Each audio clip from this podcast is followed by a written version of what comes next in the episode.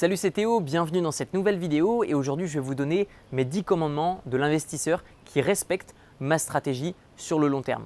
Vous allez le voir dans cette vidéo, tout le monde ne va pas être d'accord avec ce que je vais vous dire parce que ça correspond à mes 10 commandements pour devenir un investisseur gagnant, prudent. Le premier de ces 10 commandements que je dois absolument respecter, je n'investis que dans ce que je comprends.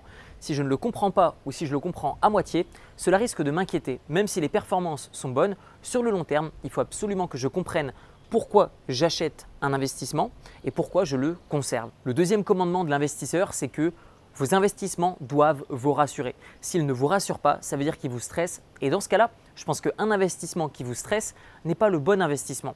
Personnellement, j'ai vu plein d'investissements sur lesquels je suis passé à côté, j'ai loupé le train et c'est pas grave, je n'ai aucun regret parce que je me dis que ça, ça m'aurait rendu inquiet et que je ne veux pas être inquiet. Un investissement pour moi, ça doit me rassurer. Le troisième commandement de l'investisseur, c'est de sentir son capital protégé. Si vous sentez que votre capital est protégé lorsqu'il est investi, eh bien naturellement, vous allez continuer d'investir. Non seulement vous allez être rassuré, vous comprenez, mais en plus de ça, vous allez vous dire chaque matin, je suis content d'avoir un bien immobilier. Je suis content d'avoir prêté de l'argent à des particuliers ou des entreprises qui vont me le rembourser avec des intérêts.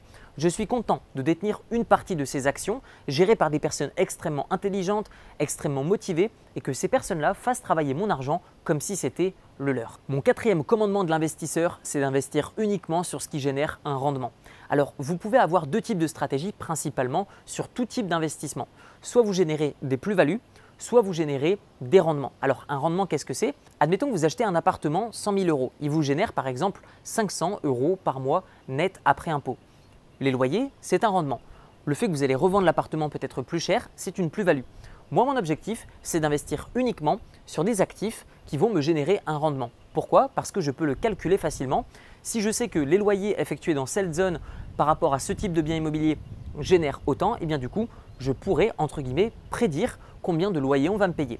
A l'inverse, si j'investis uniquement dans le but d'effectuer une plus-value, eh bien là, je risque d'avoir besoin de ma boule de cristal et personnellement, je n'en ai pas, donc je préfère investir sur ce qui génère un rendement parce que pour moi, c'est beaucoup plus facilement prédictible que d'investir sur des choses dans le but d'effectuer une plus-value, ce qui s'appelle selon moi de la spéculation et pas de l'investissement. Mon cinquième commandement de l'investisseur, c'est d'investir uniquement sur des actifs, donc d'avoir uniquement des investissements qui augmentent le rendement d'année en année j'achète un bien immobilier qui va générer par exemple 500 euros de loyer.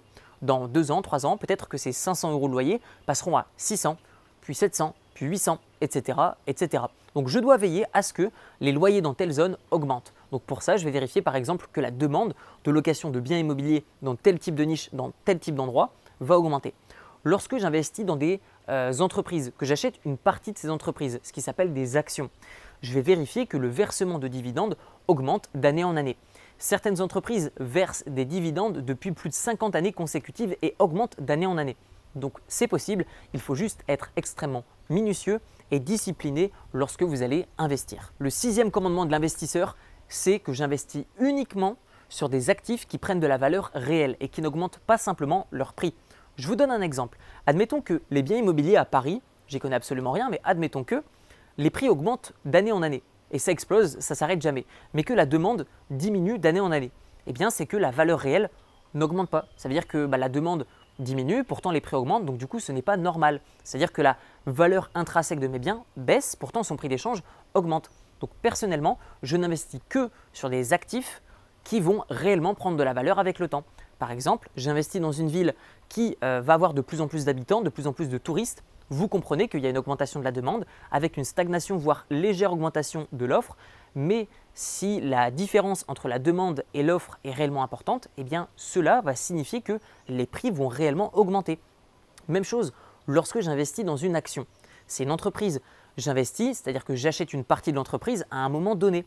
Mais si cette entreprise se développe pendant 5, 10, 15, 20 ans, il est normal que le prix de cette action augmente dans 5, 10, 15, 20 ans, parce que l'entreprise a réellement gagné de la valeur. Donc j'investis dans ce que je sais qui prend réellement de la valeur et pas simplement un prix qui va être volatile. Septième commandement de l'investisseur, j'investis uniquement dans ce qui est liquide. Alors il y a différents niveaux de liquidité. Déjà, qu'est-ce qu'une liquidité? Une liquidité, c'est simple. J'investis dans un bien immobilier. Combien de temps cela va-t-il me prendre pour que je puisse revendre ce bien et récupérer mon argent sur mon compte bancaire? Eh bien en fait, la liquidité d'un bien immobilier va dépendre de la demande par exemple. Vous avez besoin de liquidité rapidement, c'est intéressant de vendre euh, un de vos actifs. Par exemple, en bourse, la liquidité est quasiment immédiate. Vous investissez dans des actions, vous avez envie de les revendre aujourd'hui, maintenant, et eh bien dans 10 minutes, vous pouvez ne plus les avoir et puis récupérer une partie de votre capital. Si vous avez investi par exemple dans l'immobilier, vous allez pouvoir attendre par exemple une semaine, deux semaines, un mois peut-être, peut-être six mois ou plus, mais vous allez un jour revendre votre bien immobilier. Par exemple, par le passé, je prêtais de l'argent à des boîtes, je leur prêtais sur deux ans, trois ans, quatre ans, cinq ans. Je devais attendre que mon capital soit euh, retourné à la case investisseur. Et donc du coup, je ne fais plus ce type d'investissement. Aujourd'hui, je prête de l'argent à des particuliers, mais j'ai euh, une option de rachat de prêt auprès d'autres investisseurs, ce qui fait que je fais uniquement des investissements qui me permettent d'avoir toujours mon capital à ma disposition en étant liquide. Huitième commandement de l'investisseur, je n'investis que sur des actifs qui vont réellement apporter de la valeur aux gens. J'investis pas dans des trucs qui servent à rien. J'investis dans l'immobilier, donc ça veut dire que je permets à des gens d'avoir un toit. J'investis auprès d'entreprises qui ont besoin d'argent, donc elles me l'empruntent, elles me le remboursent avec des intérêts. Donc ma valeur, c'est j'aide des boîtes à se développer. J'investis dans des actions, même chose, j'aide des boîtes à se développer. Euh, par exemple, j'aide quelqu'un à se développer, ça va me coûter du temps et de l'énergie, il va me renvoyer de l'argent. Du coup, j'apporte de la valeur à des gens qui me renvoient de l'argent. Même chose avec le prêt entre particuliers. Je prête de l'argent à des particuliers, ils l'utilisent, ils me le remboursent avec des intérêts. Ma valeur, je prête de l'argent, la récompense, ils me rendent avec des intérêts. Mon neuvième commandement de l'investisseur, je n'investis que sur ce qui existe depuis des centaines, voire des milliers d'années. C'est-à-dire que lorsqu'on va me parler d'une nouvelle crypto, lorsqu'on va me parler de la nouvelle méthode pour gagner beaucoup d'argent rapidement, je suis curieux, je suis sceptique, je vais poser des questions et s'il faut, je vais peut-être mettre 1% euh, de mon capital dedans pour voir, pour rire, pour m'amuser, histoire de ne pas voir le train passer. Mais honnêtement, je vais me focaliser à 90% sur l'immobilier, sur la bourse, euh, sur la création d'entreprises, sur le fait d'aider des gens. C'est réellement ça qui non seulement va faire en sorte que mon capital génère vraiment de la valeur et donc euh, va récupérer et va générer naturellement un retour sur investissement. Donc personnellement, je me focalise sur ce qui rapporte depuis longtemps, sur ce qui fait que les riches sont riches et pas simplement les nouveaux riches sont riches. Alors c'est possible de devenir riche rapidement avec des nouvelles méthodes, mais personnellement, ce n'est pas ma vision et ce n'est pas ma stratégie. Et enfin, le dixième et dernier commandement de l'investisseur, c'est d'investir uniquement sur ce que vous seriez ravi de détenir encore dans 10 ans. Je sais que lorsque j'ai acheté mon premier appartement à Budapest, eh bien je sais que dans 10 ans, je serai super heureux de l'avoir et voilà, j'aurais permis à plein de personnes de venir découvrir la ville de Budapest euh, en louant mon logement sur Airbnb ou Booking. Je sais que je serais très content d'avoir permis à des étudiants de venir rester 9 euh, mois par an euh, dans mon appartement pour pouvoir accéder à des études par exemple de médecine. Je sais que je serais très heureux d'investir par exemple dans telle action ou dans telle action parce que je sais que dans 10 ans, je crois que ces boîtes vont encore continuer à se développer et aider d'autres personnes. Je serai encore heureux de prêter de l'argent à des gens dans 10 ans parce que je sais qu'il y aura encore des gens qui auront besoin d'argent, etc., etc. Donc investissez vraiment sur le long terme et investissez uniquement sur ce que vous verriez détenir et conserver pendant au minimum 10 ans.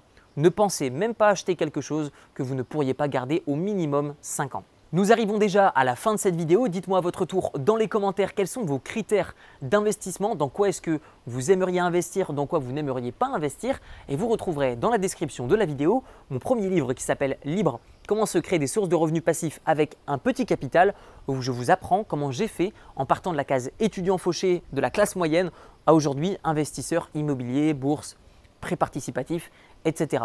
Je vous donne également euh, des notions d'éducation financière, des choses qu'on n'apprend pas à l'école et pourtant que j'aurais aimé apprendre à l'école, apprendre plus tôt. Si vous demandez à un investisseur IMO ou un investisseur en bourse quels sont ses regrets, dans 90% des cas, ça va être le fait de ne pas avoir commencé plus tôt. Vous retrouverez mon livre libre dans la description de la vidéo, au format audio et au format PDF euh, directement dans la description. Et sinon, il sera au format papier, donc directement sur Amazon. On se retrouve dans une prochaine vidéo Prenez soin de vous et puis investissez un petit peu à la fois, pas trop vite. Ciao ciao